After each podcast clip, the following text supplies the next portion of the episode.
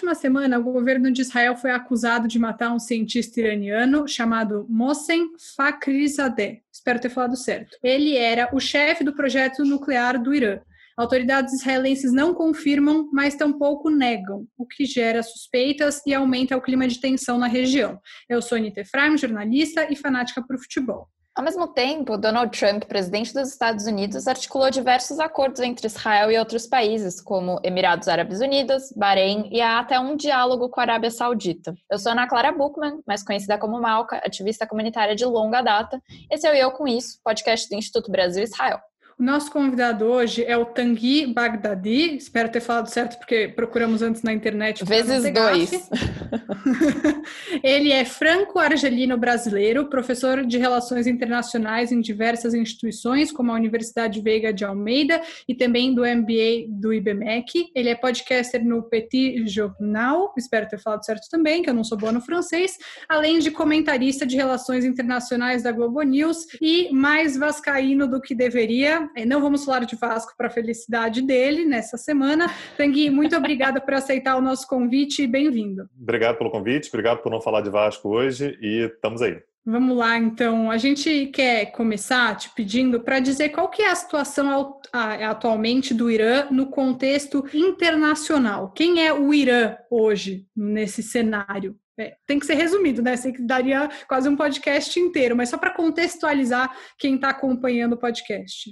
Não, eu já ia perguntar se eu tinha duas horas para poder falar quem é o Irã hoje. Mas, enfim, o, o, Irã, assim, fazendo uma contextualização muito rápida, o Irã é, acima de tudo, um país muito tradicional. Isso é, isso é importante porque quando a gente olha para o Oriente Médio, ali a gente vê muitos países muito jovens, né, muito recentes, países que foram criados, oficializados, da maneira como a gente conhece hoje, é, ao longo do século XX. Né? Então, a gente está falando sobre o Iraque, que é da década de 30, né? a gente está falando sobre Israel, que é da década de 40, a gente está falando sobre estados muito jovens. E o Irã não. O Irã é um país muito, muito antigo e que tem uma tradição muito arraigada também, que é de ser tradicionalmente considerado uma ameaça por diversos países da região. O, o Irã, que era antiga, na verdade, o Irã, só para gente ter noção, era a Pérsia até a década de, de, de 20, 30, né? Então, é, quando a gente fala sobre a Pérsia, a gente está falando sobre um, um, um, país, um império, que era considerado uma ameaça severa, tanto para gregos, né, então a gente está falando sobre a, o berço da cultura ocidental, quanto para os árabes. Né? Então, lembrando que né, os persas são, são, são persas, né? não são árabes, a, a, etnia deles é persa.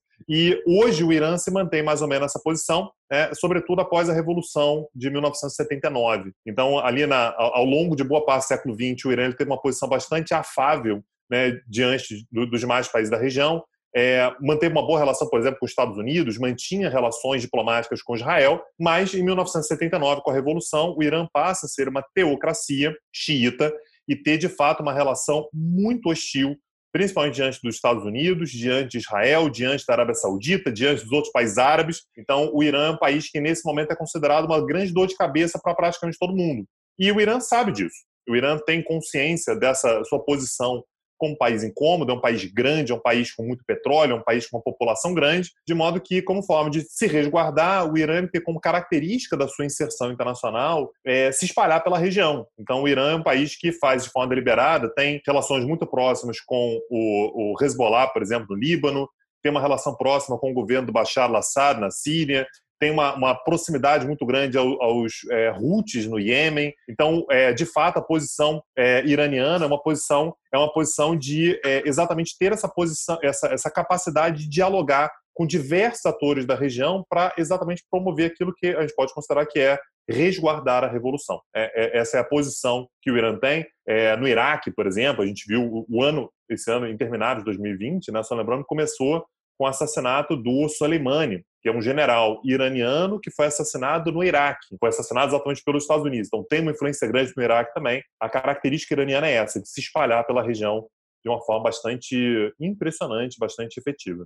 Boa. Eu acho que vai ser legal a gente falar, vou, vou, até comentar isso. Gente, não tem necessariamente a ver com esse episódio, mas queria contar para vocês que sim, existia uma comunidade judaica dentro, dentro do Irã, que a gente pode explorar em um outro episódio, mas existe uma comunidade judaica que saiu do Irã aí em 79, pós-revolução, e que é uma imigração aí muito interessante, e que eles inicialmente não foram nem aceitos em Israel, e muita gente acabou indo para os Estados Unidos. Então, um dia a gente pode bater mais mais papo sobre isso, mas para que vocês saibam que existe uma comunidade judaica iraniana. Mas voltando ao tópico, sair do tópico, volto. Por que, que Israel teria interesse na morte do Mohsen Farizad?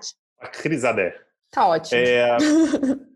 Por, por, que motivo? Né? Dois, né? São, são dois motivos importantes, ou, ou, três. Na verdade, eu vou falar dois e aí a gente vai ver que isso tem uma, uma série de, de reverberações. É, o primeiro deles é o fato de que o Fakhrizadeh ele é um membro da Guarda Revolucionária. O que, que, que, é a Guarda Revolucionária? A Guarda Revolucionária não é o exército do Irã. Tá? Essa é a primeira coisa que é importante, essa é uma característica do, do, do governo iraniano pós-revolução. Tem o exército iraniano, mas a gente tem paralelamente a Guarda Revolucionária. Só para a gente ter uma noção, é, o exército iraniano está vinculado ao presidente do país, como em praticamente qualquer outro lugar do mundo. A Guarda Revolucionária não. A Guarda Revolucionária não responde ao presidente, ela responde direto ao líder supremo do país, né, que é o grande guardião da revolução, enfim, é, é a autoridade máxima do país. É, a Guarda Revolucionária é exatamente quem tem a função de fazer isso que eu acabei de falar, que é de garantir, de resguardar a revolução, tanto domesticamente, então é quem cuida, por exemplo, da inteligência, né? Então, é, fazer um monitoramento do que está acontecendo no país. Quem, quem, quiser uma série sobre isso, tem uma série na Apple é, chamada Teran. É muito boa a série. E, e, mostra bem qual o papel da, da, da, da Guarda Revolucionária dentro do Irã.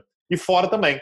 A Guarda Revolucionária também tem essa atuação fora, então de conseguir articulações, de conseguir é, aliados, de fazer financiamentos e tal. A inteligência iraniana fora do país também é feita pela pela Guarda Revolucionária. O Fakhrizadeh era um membro da Guarda Revolucionária e foi o pai do programa nuclear iraniano. Pai, pai, pai é modo de dizer, tá? Quem começou de fato o programa nuclear no Irã foi, foram os Estados Unidos na década de 70, na época que eram, eram aliados, mas quem manteve durante um bom tempo essa nova fase do, do, do programa nuclear iraniano foi, junto com hoje, naturalmente, o Fakhrizadeh.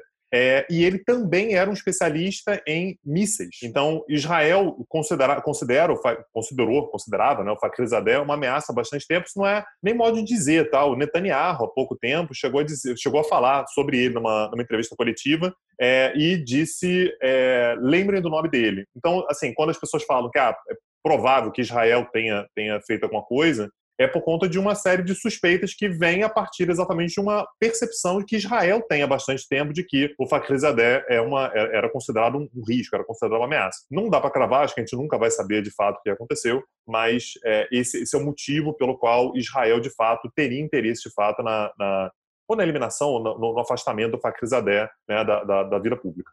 E, Tanguy, eu comecei falando né, no episódio que Israel nunca falou nada. Você fez? Silêncio. Você não fez? Silêncio também. Na sua análise, né, como é uma pessoa que estuda as relações internacionais, o que simboliza esse silêncio? Quem cala consente? Não, não, não é necessariamente quem cala consente. É, o, o, o, silêncio é uma arma política importante. Né? Com silêncio, você não confirma que foi você, porque confirmar que foi você é, é muito constrangedor. Né? Se, se, você tiver feito alguma coisa você disser que foi você, isso é constrangedor, isso vai levar, portanto, a protestos, vai levar a protestos embasados, vai levar a, a, uma quebra de confiança. Você pode ter estados que não aceitam que isso seja feito, a eliminação de uma pessoa, né? Então, assim, a morte de uma pessoa. Então, confirmar é, é, é ruim. É, mas negar também é ruim, porque negar de uma certa forma pode, em primeiro lugar, em algum momento ser descoberto que foi você que fez. E aí você negou lá atrás e você também passa como um governo mentiroso, como um Estado mentiroso. Tal. Não, não é esse o objetivo.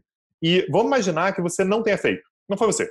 Ah, não fui eu, não fiz nada e tal, mas o cara morreu, estão dizendo que fui eu. Negar também pode ser útil politicamente para deixar dúvida. É, eventualmente, inclusive, dizendo o seguinte: olha, vocês estão achando que foi Israel? É até bom vocês acharem que foi Israel. É até bom vocês acharem que Israel pode ter sim essa capacidade. Então, você negar é, pode significar também um certo esvaziamento da imagem de que Israel é capaz de se defender. É mais ou menos o que Israel faz, por exemplo, com o seu programa nuclear. É, há uma forte desconfiança, fortíssima desconfiança que Israel tem um programa nuclear com bombas nucleares, mas Israel nunca confirmou e nem negou, nenhuma vez. A gente chama isso de opacidade nuclear. É útil, né? É útil porque assim, ninguém vai colocar, ninguém vai realmente pressionar Israel porque tem que se desarmar, porque Israel não confirmou que tem. Ninguém tem uma prova definitiva de que Israel tem bombas nucleares. Mas, ao mesmo tempo, negar é, também seria uma forma de fazer com que os seus vizinhos falassem assim, pô, então se Israel não tem bombas nucleares, eventualmente eu posso fazer alguma ação contra Israel porque Israel não tem como se defender. E é, não falar, nem, nem, confirmar, nem negar, é, portanto, útil politicamente. Então, não é quem cala consente, é, mas é, é, de fato uma estratégia política israelense. Para mim, quando eu penso em os momentos que pegaram fogo aí entre Israel e Irã, eu lembro muito do Ahmadinejad, né, que eu acho que era uma figura bem polêmica quando a gente estava falando de conflito e das posturas dele é, em relação a Israel. Mas eu queria entender um pouquinho sobre qual que é o posicionamento do Irã dentro do conflito árabe-palestino. Opa, árabe-israelense, foi ótimo esse. É, e se eles estão se alinhando ao, ao Hamas ou se é ao Fatah, e como que porque, quer dizer, de alguma maneira é assim que eles devem se inserir dentro, do, dentro desse contexto, né, com Israel, é via conflito. Mas é, é pendente de um lado ou para o outro? Como isso funciona? Então, é, o Irã não está muito preocupado com os palestinos. Aliás, é, é, é triste isso, mas ninguém realmente está. Né? Assim, os palestinos, eles... É, é, é, um discurso, né, a causa palestina e tal, mas na prática não tem ninguém realmente né, preocupado com isso, não está tirando o sono de ninguém, o Irã também não não é esse o caso. É, o Irã tem uma, tem uma questão muito mais é, objetiva, que são aqueles que o Irã considera que são os inimigos da revolução, ou seja, aqueles que querem é, acabar com o regime com o regime iraniano, perdão, é, vigente desde 1979. São três: é, os Estados Unidos, que eles chamam de o Grande Satã, Israel, que eles chamam do Pequeno Satã, e Arábia Saudita. Né? São, são os três países que são considerados as ameaças centrais à existência de, é, do, do Irã. Nesse sentido, é, o, o, Irã ele olha muito para quem são aqueles que têm capacidade de incomodar os seus é, inimigos. Então, por exemplo, é, é uma vez que o Hezbollah foi criado em 1982, exatamente no contexto da revolução, perdão, da, da guerra civil é, libanesa, a guerra civil libanesa, só para contextualizar, ela começa em 75 vai até 1990, né, uma guerra que dura 15 anos. E você tinha xiitas participando do conflito. Então, o Irã vai lá e financia a criação do Hezbollah para lutar a guerra civil libanesa, então como uma forma de resguardar os, iranianos, os, os xiitas, e aí o Irã consegue se colocar como aquele que defende os xiitas. Né? Tá aí os xiitas deveriam olhar para o, para o Irã como um guardião, como né, uma salvaguarda e tal. Não isso por faz acaso... Eles, isso faz eles automaticamente se alinharem com o Hamas, né? Então, mas o Hamas, o Hamas é, é, é sunita. Eu vou, vou, chegar no Hamas daqui a pouquinho. É, o, o, o Hezbollah, ele tem como grande alvo hoje Israel. É, aliás, Israel, de uma forma geral, enxerga o Hezbollah como uma, uma das grandes ameaças. Tem o Irã, mas o Irã é uma ameaça de outro país. O Hezbollah ele é complicado porque ele não é uma força oficial libanesa. É, é complicado. Lembra que em 2006 é, Israel fez uma guerra contra o Líbano que não foi contra o Líbano, foi contra o Hezbollah. Olha como é que é difícil, né? Você tem que atacar um país para poder atingir um grupo. Então, isso traz uma complicação e o Irã sabe disso. Então, o Irã vai lá e financia o Hezbollah, que tem uma atuação tanto no Líbano quanto é, na Síria, por exemplo. Né? Então, esse, esse, esse é, é, é a, a, tática iraniana, incomodar os seus inimigos por meio de dos seus próprios aliados. É, e, nesse sentido, também há uma aproximação, por conta de Israel, uma aproximação entre o Irã e o Hamas. O Hamas é sunita. Então, não é uma proximidade que ah, nós somos todos xiitas, a gente vai se aproximar. Não, o Hamas, aliás, é um grupo religioso sunita. Mas, como o Hamas tem como grande alvo Israel, há de fato uma proximidade e nesse sentido é importante deixar um pouquinho a religião de lado. Não é uma questão 100% religiosa. É uma questão também política e geopolítica, ocupação de território, você ter aliados próximos a você para conseguir incomodar os seus principais inimigos. Se a gente quisesse ampliar um pouquinho aqui, falar sobre a Arábia Saudita, por exemplo, a gente poderia falar sobre a atuação que é, o Irã tem, por exemplo, no, no Iêmen, que fica exatamente ali ao sul da Península Arábica, com fronteira com a Arábia Saudita. Mas se, se o foco é falar sobre Israel, a gente pode encontrar esses dois grandes aliados, que são o Hezbollah e o Hamas. O Hezbollah xiita, o Hamas sunita. Quando eu perguntei é, do alinhamento direto do, do Irã com o Hamas, não era nem por conta de, de Shia e Sunni. Uma coisa que me, que me pegou, que eu não estava conseguindo lembrar, é que, se eu não me engano, dentro do movimento xiita tem uma questão muito forte de voltar para as terras ou lugares sagrados do Islã não podem ficar sob, sob tutela de, de não, não. Tem algo assim? Isso. Tem, isso. Isso é uma interpretação que é, muçulmanos, de uma forma geral, fazem. Tá? Isso não é da, do, do xiismo, não é ah. apenas do xiismo, na verdade. Tanto é que é, a própria Al-Qaeda, por exemplo, ela, ela declara guerra contra a Arábia Saudita, que é o reino por excelência sunita, porque permite que os Estados Unidos, que são um povo impuro, né, um povo, enfim, não, não, não fiel, é, tenha tropas na Arábia Saudita, que é a terra de Meca e Medina. Então, assim, a questão de Jerusalém é uma questão que não não está diretamente ligada necessariamente aos xiitas, mas mais aos tá. sunitas. Os sunitas é têm essa interpretação mais forte. Entendi. Mas é engraçado, porque a última vez que eu ouvi discutir isso, o Irã apoiava, apoiava o Hamas justamente por isso. Hum. Mais uma vez, isso é uma questão, isso é a questão do Corão. Não, o tá. Corão é mesmo, né? Assim, Entendi. a questão do Corão é como se a gente fosse pegar a Bíblia. Desculpa, gente, estou falando com dois judias aqui fazendo referência na, na Bíblia, não necessariamente. Mas, é, assim, é que nem você pegar a Bíblia e você falar sobre o católico e o protestante. É a mesma Bíblia. A Bíblia é exatamente a mesma. Só que você, você faz interpretações ligeiramente diferentes de, uma coisa, de, de um e de outro. Assim, o, o rito é diferente, mas o Corão diz que terras sagradas devem estar nas mãos de, de muçulmanos. Bom, é, o, o, que eu estou querendo dizer é apenas que isso não é uma interpretação particular dos xiitas, tá. mas isso é do, do, do, do, Islã de uma forma geral, e quem fala mais sobre isso são os sunitas, mais até do que os xiitas. É, então, então é, é esse é o ponto. O Irã, naturalmente, ele vai falar sobre isso como uma forma de, de apoiar o Hamas. Esse é um discurso muito do Hamas. É, o Hamas diz, olha, é, Jerusalém é a terceira cidade mais sagrada do Islã, não pode estar na mão de, de, judeus, em hipótese alguma. Da mesma maneira que eles vão lutar contra a presença norte-americana na Península Arábica, porque é o país onde tem e Medina. Mas esse é um discurso de é, interpretações mais extremas, mais radicais, enfim, é, do Islã e não necessariamente de, de, sunitas ou xiitas. E aí a gente, bom, deu todo o contexto, teve essa morte, e a minha questão é: e as consequências disso? A gente teve já uma tensão no começo do ano, quando morreu o Soleimani, que apesar de ser uma coisa que as pessoas ligaram automaticamente aos Estados Unidos, o grande aliado de Israel no mundo é, são os Estados Unidos. Então, a referência norte-americana ali na, no Oriente Médio é Israel. A gente já começou com uma tensão que não levou às vias de fato. Você acha que esse atentado, essa nova tensão, e as pessoas dizem que pode ter sido Israel, né? tem muita gente levantando essa suspeita, isso pode levar a uma nova guerra? Você acha que não é o suficiente? Eu, eu não acho que seja viável a gente pensar numa confrontação direta entre Irã e Israel. É, são dois países que têm um poder muito grande. É, Israel é um país que é uma referência do ponto de vista militar, tem o apoio dos Estados Unidos, é, e o Irã também não é um país qualquer do ponto de vista militar. Tem muita gente que fala assim: ah, mas os Estados Unidos foram lá invadindo o Iraque. Por que, que não invadiriam o Irã? Porque o, o Irã não é o Iraque. Aliás, os Estados Unidos invadiram o Iraque e até hoje tem muita dificuldade de conseguir se livrar daquele elefante branco que se tornou aquela invasão. O Irã Trump é... liberou várias tropas agora, inclusive, né? Trouxe pois de é, volta. Vai dar, e vai dar problema. Assim, todas as vezes que eles tentaram sair, apareceu um Estado Islâmico da vida. Assim, então, é, é, é um problema sério, seríssimo. E o Irã é muito, mas muito mais poderoso do que Israel, do que Israel não, do que, do que o Iraque. Tá? Então não, não há termo de comparação.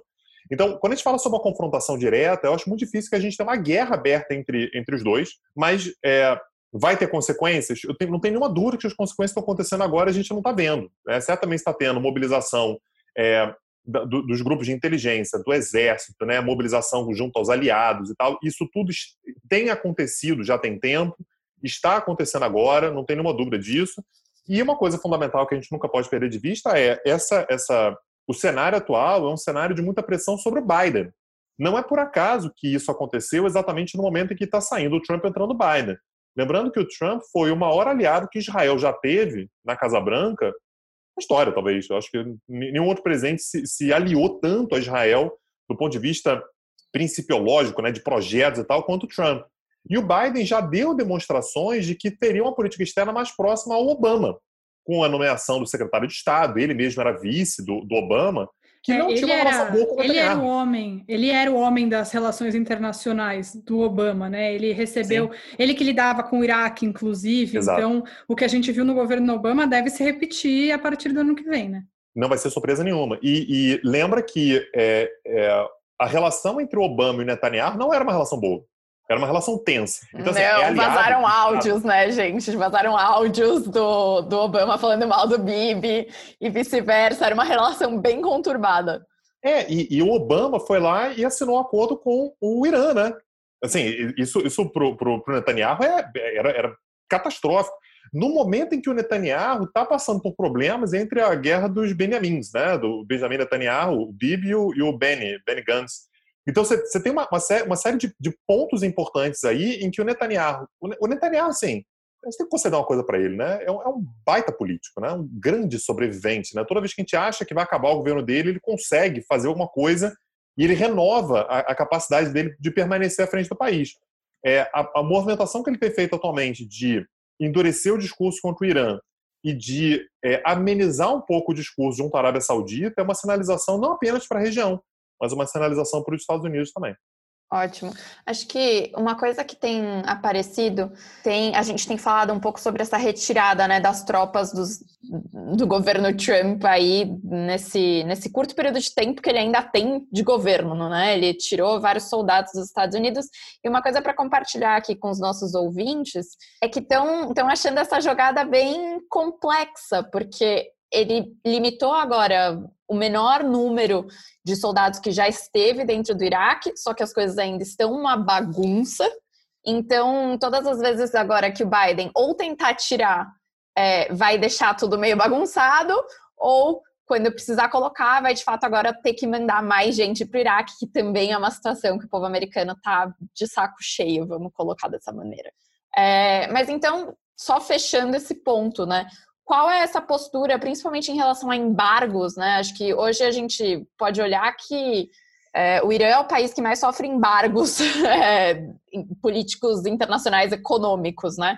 Como é que fica isso daqui para frente em relação ao governo Biden? Então, é, o, o, você falou agora um pouquinho sobre o, o Ahmadinejad, né? Então, durante o governo do Ahmadinejad, o governo dos Estados Unidos, que era o Bush na época, é, aumentou demais as sanções contra o Irã. O Irã ficou, de fato, numa situação assim, de ficar absolutamente sufocado economicamente. E a saída do Irã foi aumentar o seu poder de barganha. Nada melhor para você aumentar o seu poder de barganha do que você ter um programa nuclear forte. Sabendo que ninguém vai tomar atitude, ou pelo menos espera-se, nesse é o cálculo, que ninguém vai te atacar. Porque, como eu disse, o Irã, por pior que seja a situação, o Irã, uma invasão, o Irã não é um passeio no parque. Assim, é, é algo catastrófico, algo de grandes proporções.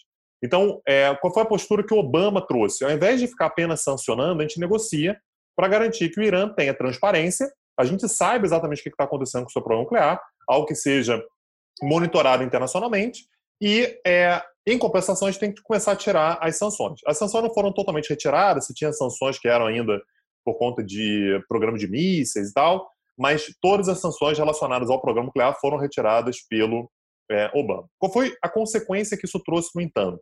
A gente passou a ter um controle sobre o que estava acontecendo no programa nuclear do Irã, então, uma garantia, inclusive, de que o país não faria bombas nucleares. Isso estava sendo seguido direitinho, todos os observadores internacionais concordavam que o Irã estava sendo transparente com relação a isso.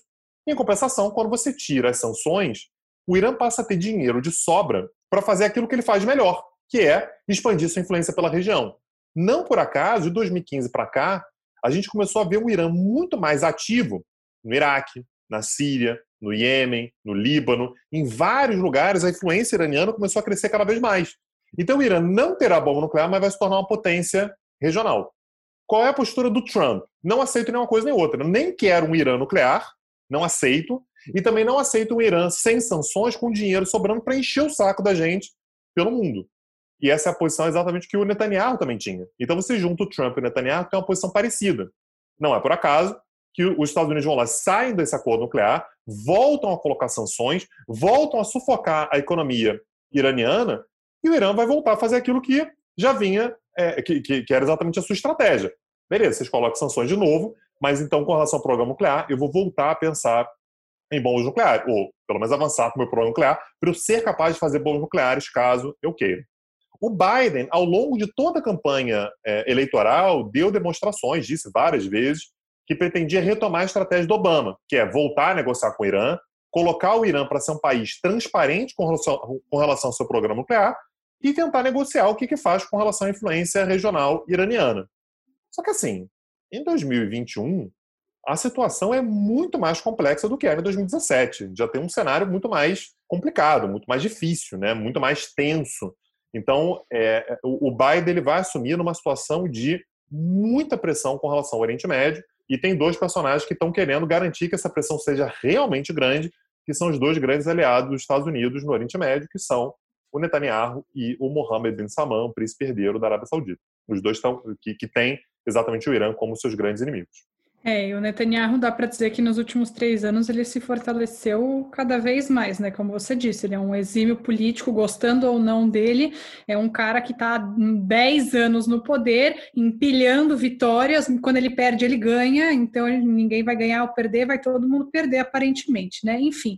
E falando sobre a, essa mudança de relação, né, esse fechamento do Trump, a gente vê que Israel assinou vários acordos de normalização diplomática com países da região, como Emirados Árabes e Bahrein, e além disso a gente soube que teve esse princípio de diálogo com a Arábia Saudita. De que forma que essa articulação com outros países da região muda a geopolítica do Oriente Médio e aí pode influenciar na, na atuação do próprio Irã?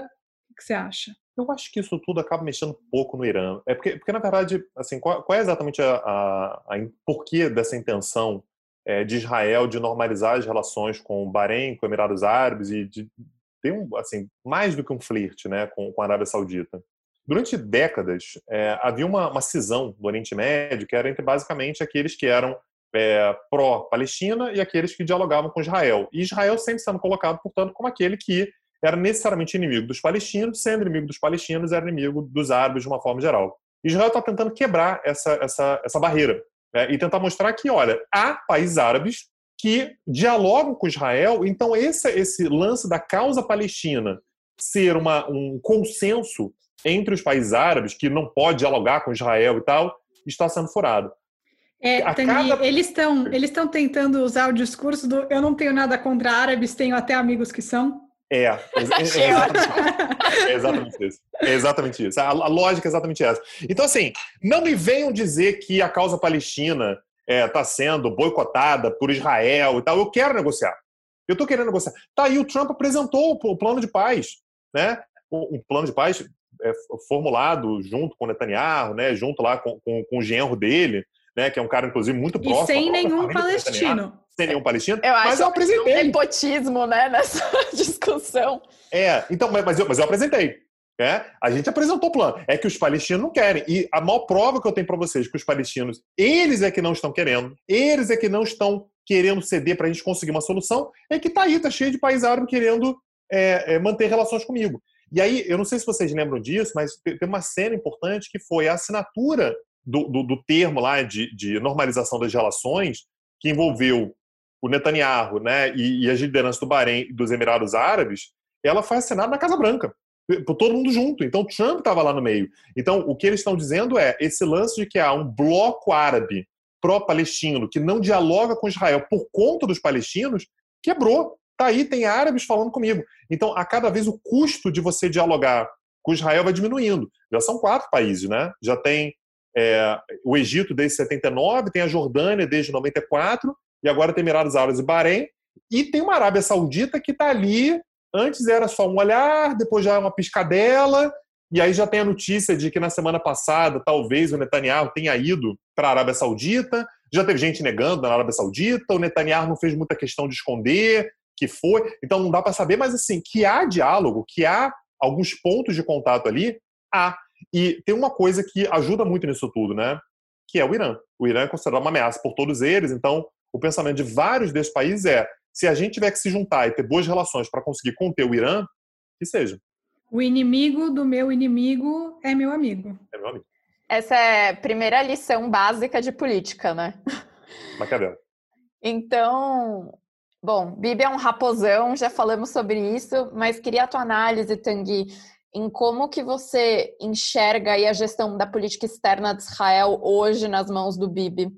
Então, o Netanyahu ele, ele ganhou muita força no plano internacional por conta do Trump. Né? Assim, o Netanyahu ele, ele, ele realmente passou uma, uma fase muito pressionada é, durante a gestão do Obama. O Obama era crítico à, à maneira pela qual o Netanyahu lidava com, com, a sua política externa, com a sua inserção internacional, com é, o próprio o próprio Irã.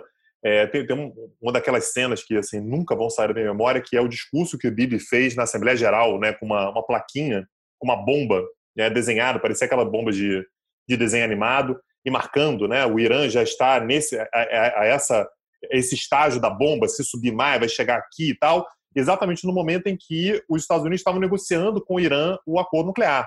Então, havia de fato uma relação de muita pressão. O governo Trump foi um, um bálsamo para ele, porque deu um alívio enorme para ele, ele conseguiu, portanto, respirar. Aliás, poucas coisas foram mais icônicas nesse sentido do que exatamente a transferência da embaixada né, de, de Tel Aviv para Jerusalém. Isso foi prometido no final de 2017, aconteceu de fato em maio de 2018, aliás, não por acaso, né, exatamente no aniversário dos 70 anos é, da criação do Estado de Israel, dia 14 ou 15. Aí o aniversário varia, enfim, foi anunciado um dia antes, foi o, o, mandato britânico acabou um dia depois, enfim, mas 14 ou 15 de maio ali de 2018, foi exatamente nos 70 anos da, do, do, do, Estado de Israel, você inaugura a embaixada, e isso é, é uma grande força para o Netanyahu. Então, o Netanyahu, de fato, ele, ele, ele ganha um peso muito grande na sua política externa. Agora, como é que fica agora com o governo Biden? Mais uma vez, o cenário que o Netanyahu encontra hoje é um cenário que, para ele, é muito mais favorável do que aquele do final do governo Obama. Porque já há, por exemplo, uma articulação maior é, com outros países árabes para conter o Irã, e o Irã está numa posição mais complicada também. Né? O Irã já, já conseguiu as concessões, acabou o acordo nuclear, o, o Irã agora está voltando a ativar o seu programa nuclear, a imagem é muito ruim. Então, assim, é, é um cenário que, para o Irã, é um cenário difícil, o, Irã está tá encostado contra a parede e o Netanyahu, nesse momento, ele tem um cenário um pouco mais favorável. Agora, as coisas mudam muito rapidamente, né? Sabe, sei lá, o que, que vai acontecer daqui para frente, como é que o, o Biden. A gente está lidando com um Biden neutro, né? Um Biden que ainda não se posicionou claramente sobre o assunto. A gente tem que saber como é que o Biden entra nessa jogada. Mais uma vez, o Biden vai entrar, vai assumir o governo uma posição muito pressionada no Oriente Médio. E, e, uma das forças de pressão mais importantes vai ser exatamente o, o Netanyahu. E, para a gente fechar, é, a gente já está ouvindo que tem uma chance da Knesset, que é o parlamento israelense, se dissolver. Nossa, que novidade! Mas sim, tem essa possibilidade. A história já porque... ficou batida. É, ninguém aguenta mais. A gente já está dando notícia velha para os ouvintes. É, nosso recorde sem dissolução da Knesset é de 10 dias, nosso recorde é 11 dias. É tipo isso que a gente está vivendo atualmente.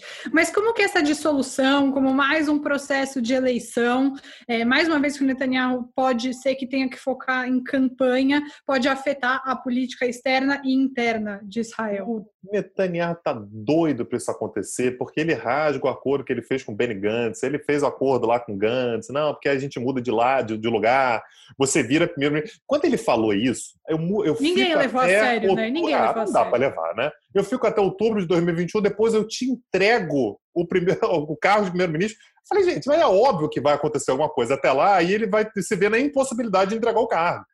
Então, assim, de novo, assim, a partir do momento que você dissolve o governo, tem novas eleições, volta tudo para estaca zero, vamos ver o que acontece aqui para frente, como é que a gente vai montar um novo governo, se o Benny Gantz vai ser de fato muito necessário qual vai ser a posição do Lieberman, por exemplo, né? O, o, Lieberman, afinal, vai fechar com o Netanyahu? Não vai, garantir que não ia, mas, enfim, é, é, é um cenário novo. O Netanyahu está doido para isso acontecer porque ele garante a possibilidade de uma, uma, uma, um planejamento da sua política externa de mais longo prazo. Eu, eu, eu, eu leio isso de uma forma um pouco diferente. Não é que ele vai ter que parar de fazer política externa para focar em campanha eleitoral é que fazendo isso ele foca numa campanha eleitoral que dá uma tranquilidade para ele olhar para a política externa, porque ele não vai precisar entregar é, a, o governo em outubro. Em outubro do ano que vem. Parece que falta muito, mas é daqui a 10 meses, daqui a, a, a poucos meses. A, a transição já começa daqui a pouco. E sem contar que Tendo. tem um processo de corrupção no meio, né? Que volta Isso. a correr em janeiro. Tem um processo de corrupção e tem outro ponto. Quem é o ministro da defesa dele? É o Benny Gantz ele tem uma rivalidade com o ministro da Defesa, num cenário é, regional no qual ele tem rivalidade com o Irã. Ele não pode não ter confiança no, no ministro da Defesa, sobretudo porque tem a, não apenas a questão do, do da, da, da, corrupção, mas o lance dos submarinos, que aí você deve ter falado talvez em outro episódio aqui, eu não sei. Mas é, o lance dos submarinos é um lance que envolve corrupção do governo do Netanyahu na compra de submarinos em, em uma rubrica que está na mão do Ministério da Defesa que está na mão do Benny Gantz. O que significa que o Benny Gantz, como ministro da Defesa, pode, em grande medida, enfraquecer demais o governo Netanyahu. O que o Netanyahu está dizendo é: com isso eu não consigo fazer política externa, eu não posso contar com o meu ministro da Defesa, vou demolir o governo e dou um jeito de assumir. E vamos combinar, gente: se tem um cara que é capaz de vou dar um jeito de assumir o governo numa outra posição, no mundo é o Netanyahu. A gente aposta nele até o final. Tanguy, muito obrigada pela tua participação, foi ótimo. Acho que deu para dar um bom panorama aí para os nossos ouvintes. E queria muito agradecer a tua presença aqui. Espero que você volte mais vezes. Só convidar, só convidar que eu volto, foi um prazer. E qualquer coisa, só, só mandar aquela mensagem no, no Twitter que eu apareço de novo. Então, ah, é, quem quiser, quem quiser seguir o Tanguy no Twitter, a gente soletra o nome dele para vocês, é, para não ter o mesmo problema do Starbucks para escrever, que vão escrever errado. Então, Tanguy, soletra aí, conta qual é a sua arroba para quem quiser te seguir, seguir suas análises. Arroba T Bagdadi. Eu vou, eu vou deixar a emoção, tá? Eu, eu gosto da emoção. Negócio de soletrar, não vou soletrar, não. T Bagdadi. É, procura lá, siga o meu podcast também, Petit Jornal. Petit Jornal é super ocidental, pô, francês, bonitinho ali e tal. Petit Jornal é o meu podcast, arroba tbagdadi. Boa, obrigada. Até semana que vem, gente. Tchau. Tchau, tchau.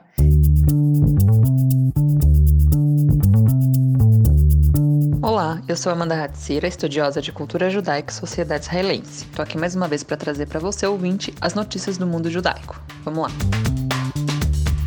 E eu começo hoje trazendo uma notícia de outro planeta, literalmente. E vocês já vão entender por quê. Eu soube dela hoje lendo um tweet do Guga Chakra, dizendo que o chefe da segurança espacial israelense, que foi que ocupou esse cargo por 30 anos, o Haim Eshed, disse que existe uma federação galáctica de alienígenas em contato com Israel e os Estados Unidos há anos, que inclusive existiria uma base conjunta em Marte e que o Trump teria conhecimento e estaria próximo de tornar isso público. Ele é um ex-chefe de segurança espacial de 87 anos. Ele disse numa entrevista ao Yediota Haronot exatamente o que o Guga Chakra compartilhou em seu Twitter. Supondo que isso pudesse ser verdade, é, seria uma grande coincidência, já que o presidente Donald Trump criou uma força espacial como quinto braço das Forças Armadas dos Estados Unidos. Eshed insiste que o Trump está sim ciente desse contato alienígena e que ele estava prestes a revelar sua existência, mas a Federação Galáctica supostamente o impediu de fazer isso, dizendo que desejavam evitar a histeria em massa,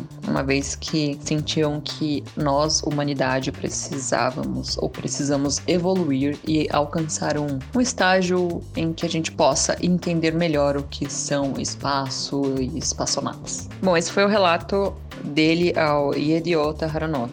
A entrevista completa tá maravilhosa, gente. Eu vou me abster um pouco aqui, né, de comentar o que eu acho, porque vai que aparece um alien mesmo aí, né, e aí vai ficar feio para mim. Bom, a gente fica aqui acompanhando então os desdobramentos dessa história, né? Quem sabe talvez o Trump esteja planejando aí depois da sua derrota contra o Biden nas eleições, um pedido de exílio em Marte, né? Enfim. E a próxima notícia de hoje é uma baita de uma ironia. Para quem vem acompanhando né, a série de negociações e acordos de normalização entre Israel e países do Oriente Médio, sabe que rolou uh, uma parceria entre Israel e Emirados Árabes. E a grande ironia é que, seguindo no esteio né, desses tratados, a família real dos Emirados Árabes comprou 50% do Beitar Jerusalém, Beitar Yerushalayim. Quem já escutou nosso nono episódio falando sobre futebol em Israel e no Brasil já tem uma ideia sobre o Beitar Jerusalém. Esse anúncio de parceria foi feito justamente na semana do Hanukkah, que é a próxima celebração importante aí no calendário judaico. Acontece que o Beitar Jerusalém é um dos clubes identificados com os setores mais conservadores de Israel. Eles já foram notícias por conta de declarações racistas, manifestações homofóbicas e inclusive anti-árabe. Então essa parceria bastante improvável foi oficializada na última segunda-feira. O Sheikh Hamad bin Khalifa Al Nahyan, da família real dos Emirados Árabes, comprou 50% do Beitar. E estima-se que o investimento vai ser cerca de 92 milhões de dólares, cerca de 466 milhões de reais nos próximos 10 anos. O dono do clube, o israelense Moshe Hogeg, destacou que o anúncio foi selado justamente na véspera do Hanukkah, que é conhecida como a Festa das Luzes, porque celebra a vitória da luz sobre a escuridão e a luta do povo contra os seus opressores. E ele disse, abre aspas, no Hanukkah, a lâmpada da casa é acesa como uma luz nova e especialmente vibrante. Juntos, todos marcamos o clube para novos dias de coexistência, conquistas e fraternidade para nosso clube e comunidade e para os esportes israelenses. Fecha aspas. É meio contraditório, né? Mas tudo bem. Olha, com um investimento de 92 milhões, eu acho que eu não diria nada diferente por fim, um aviso aos amantes de literatura. O Instituto Brasil-Israel firmou uma parceria incrível com a Flip desse ano, em 2020. A equipe do IB idealizou uma programação unindo literatura política e atualidades. A programação desse encontro, chamado de Diálogos Literários Brasil-Israel, o espaço do IB na Flip, se inicia nesse sábado, no dia 12 de dezembro, e está com uma programação incrível com convidados brasileiros e israelenses. Todas as mesas vão ser transmitidas na página do IB no Facebook e no canal da Flip no YouTube. A primeira mesa começa às 11 da manhã, com o tema Arabin e Marielle, como se contam as histórias. A mesa vai ser composta por Itamar Rabinovich, Chico Otávio e a Vera Araújo, com mediação de Micheline Alves. A mesa 2, às 14 horas, vai falar sobre humor em tempos sombrios, e eu tô muito ansiosa para essa mesa, porque vai ter o Edgar Keret, que é um autor contemporâneo que eu amo de paixão, o Gregório do Vivier, e vai ter mediação do Ricardo Tapperman. A última mesa, às quatro da tarde, vai falar sobre amor e guerra, com a participação de Adriana Carranca, Ayelet Gundar Goshen e com a mediação da Maria Laura Neves. A programação tá realmente imperdível, então reservem aí na agenda de vocês. No dia 12 do 12, no próximo sábado, começa a programação dos diálogos literários entre Brasil e Israel. É isso, gente. Até uma próxima.